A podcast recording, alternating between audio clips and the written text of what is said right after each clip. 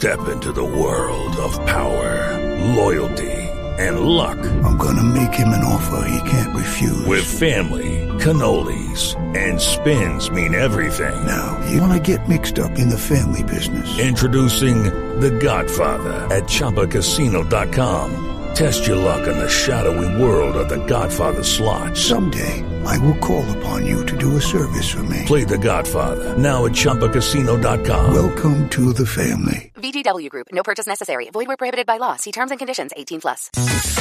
Otro, se abre un atractivo turístico en Bogotá, tradicional, centenario, de toda la vida, pero al que no teníamos acceso. Se trata de la Plaza de Núñez, que es esta plaza que conecta la Casa de Nariño con eh, el edificio del Congreso de la República. ¿La conoce, Adri, esa plaza? Pues he pasado por ahí, pero como estaba cerrado, no, no he pasado. No, ahorita que está recién abierta, no. Y a uno no le queda tan claro si es por seguridad, porque está cerrada, porque no se pueden tomar fotos ahí. No sé si usted conoce esa plaza, Hazel. También lo que se he pasado por el ladito, pero o sea, desde que tengo uso de razón, eso ha estado con reja. Nunca, es que yo sí tuve una muy mala experiencia cuando estaba universitaria, que nos mandaban al Congreso a cubrir información. Además, me acuerdo que íbamos con una grabadora grandísima, como, como de 60 centímetros, porque no teníamos la portátil.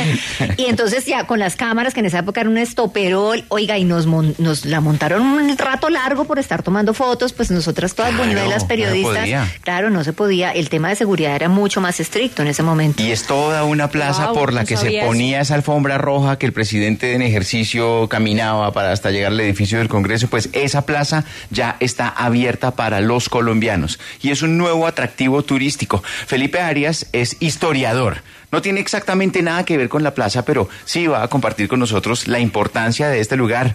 Eh, Felipe, buenos días, bienvenido. Buenos días, Andrés, y toda la gente que escucha Caracol. Eh, ¿Ya visitó la plaza de Núñez, Felipe? Bueno, es que primero hay que decir una cosa. Existe la plazoleta, efectivamente, pero la plazoleta no tiene nombre. Se le puso hace 15 días Ah. Plaza Rafael Núñez por, por una cosa, de, de- por una confusión que existe entre el espacio vecino que tiene, que es el patio Rafael Núñez del Capitolio Nacional. Y esta sería una oportunidad muy buena para que ya que la gente se está apropiando de este atractivo turístico nuevo que tiene Bogotá, eh, propusiéramos qué nombre ponerle a ese espacio. Tenemos ahí en, eh, esa plazoleta tenemos la estatua de Antonio Nariño. Lo que Sí. pasa es que Nariño ya tiene la casa y el departamento. Sería buenísimo buscar el nombre de un hombre o de una mujer que, que- que consideráramos los colombianos ideal para ponerle nombre a esa plazoleta. Felipe, uno de los atractivos mayores es precisamente las dos esculturas, dos estatuas que hay de Rafael Núñez, que entre otras fue el que escribió la primera constitución, la del 86, y Antonio Nariño, que fue quien tradujo los derechos humanos, un tema que cada vez es más vigente. ¿Cómo, cómo se puede también como potencializar ese diálogo de estas dos personas insignes de nuestra independencia que todavía seguimos eh, avanzando como república, pero estos dos han sido personajes muy importantes? ¿Cómo fortalecer eso? ¿Cómo capitalizarlo? Bueno, hay que, eh, obviamente son personajes muy controvertidos en nuestra historia, sobre todo pues el caso de Rafael Núñez, pero pues Rafael Núñez tiene la ventaja de que si bien su legado político ya no es vigente, sí eh, lo sigue siendo su legado literario, ¿no? Con esa canción que el señor escribió y que se terminó por, por razones fortuitas convirtiéndose exacto en el himno nacional. Está estamos celebrando actualmente 100 años del emplazamiento de esa escultura de Núñez en el, en el Capitolio, que tiene además dos, dos copias. Una la que está en el Capitolio y otra que está en el Cabrero, en Cartagena, frente a, a la que fue, a la que fue su casa. Felipe, algo que sí llama mucho la atención y lo decía, pues cada uno en, en sus recuerdos es, nunca hemos podido entrar, yo no tenía ni idea de lo que decía Adri, que uno pasaba pues ni foto porque llegaba la policía, ¿qué pasó durante todos estos años que no podía entrar los ciudadanos? Que escuché noticias que alguien decía, pues es de nosotros, más o menos pagamos el mantenimiento, ¿cómo así que no podemos pasar? Efectivamente, y eso es un debate importante que debemos dar como sociedad. El patrimonio cultural, y esta plazoleta es parte de ese patrimonio, eh, ese tiene, adquiere valor en la medida en que la ciudadanía se apropia de él. Estos no pueden ser de ninguna manera espacios vedados al público. Sí, claro, hay unos temas de seguridad por las instituciones que funcionan allí, pero precisamente no solo nos estamos apropiando de ese patrimonio cultural, sino nos estamos acercando a la ciudadanía. Y pues la mayoría de gente, de la gente, desafortunadamente no, no tiene conocimiento y se ha venido a enterar hasta ahora que hay un servicio de visitas guiadas a la Casa de Nariño y un servicio de visitas guiadas también al Capitolio Nacional, en el que yo tengo el gusto también de atenderlos allá en el Capitolio todos los viernes. Ah, buenísimo. Felipe Arias Escobar nos atiende en el Capitolio todos los viernes. Es un historiador que le hace a uno la vida fácil porque se la cuenta así de bonito y de sencillo. Y charlamos a propósito de este nuevo espacio. Es que es muy curioso, Felipe, decir nuevo. No es nuevo, es centenario, pero llevaba más de dos décadas cerrado. ¿Por qué lo cerraron?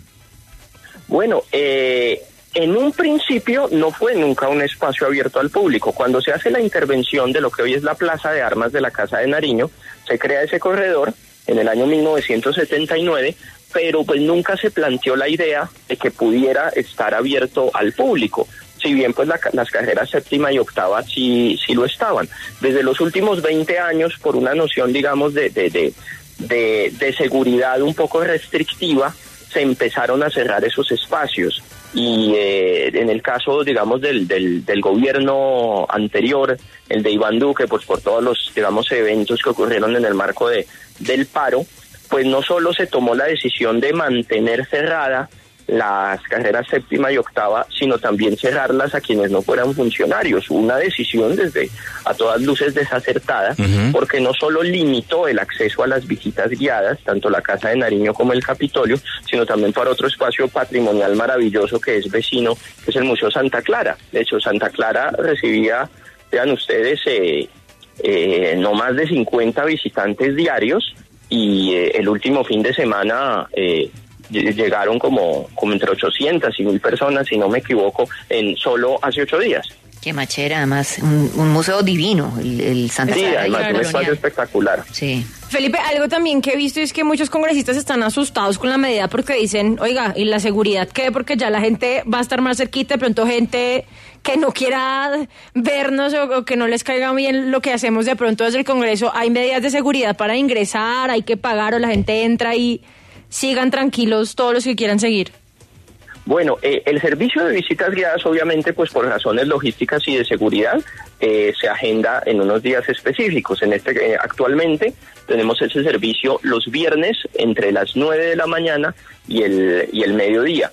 Eh, hay una cosa y hay un principio que orienta las actividades del Congreso y muchos congresistas tienen que recordarlo, que, que por favor como ciudadanos tenemos que decirles que no se les olvide, y es que todas sus actuaciones deben ser de acceso público.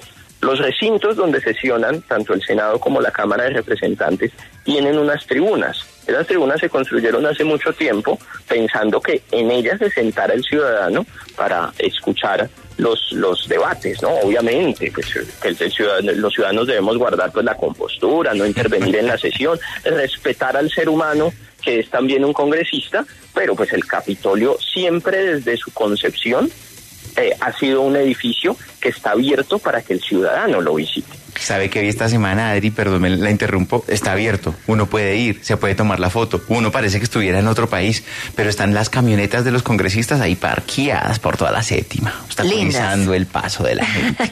Continúe con su pregunta para el historiador. Felipe, es que como estamos tan antojados de esta visita, ya uno que puede ver cómo es un, cómo es un tour, ¿qué, qué podemos aprender? Bueno, el Capitolio Nacional es un espacio que conserva un, patrimonio artístico muy interesante, es un museo abierto, de cierta manera. Está la escultura de Tomás Cipriano de Mosquera, que es donde eh, el, el- el punto de entrada desde la Plaza de Bolívar, es una obra Felipe. Y perdimos al historiador.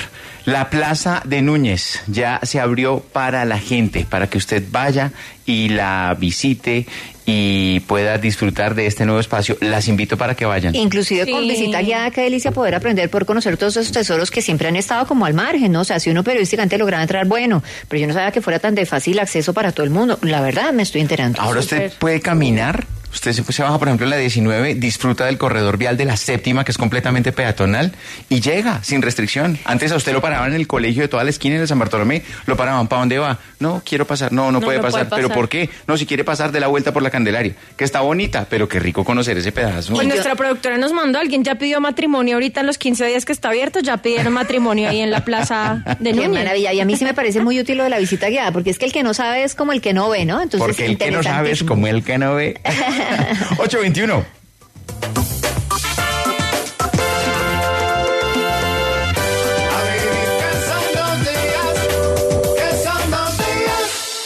Hello, it is Ryan, and I was on a flight the other day playing one of my favorite social spin slot games on chumbacasino.com. I looked over the person sitting next to me, and you know what they were doing?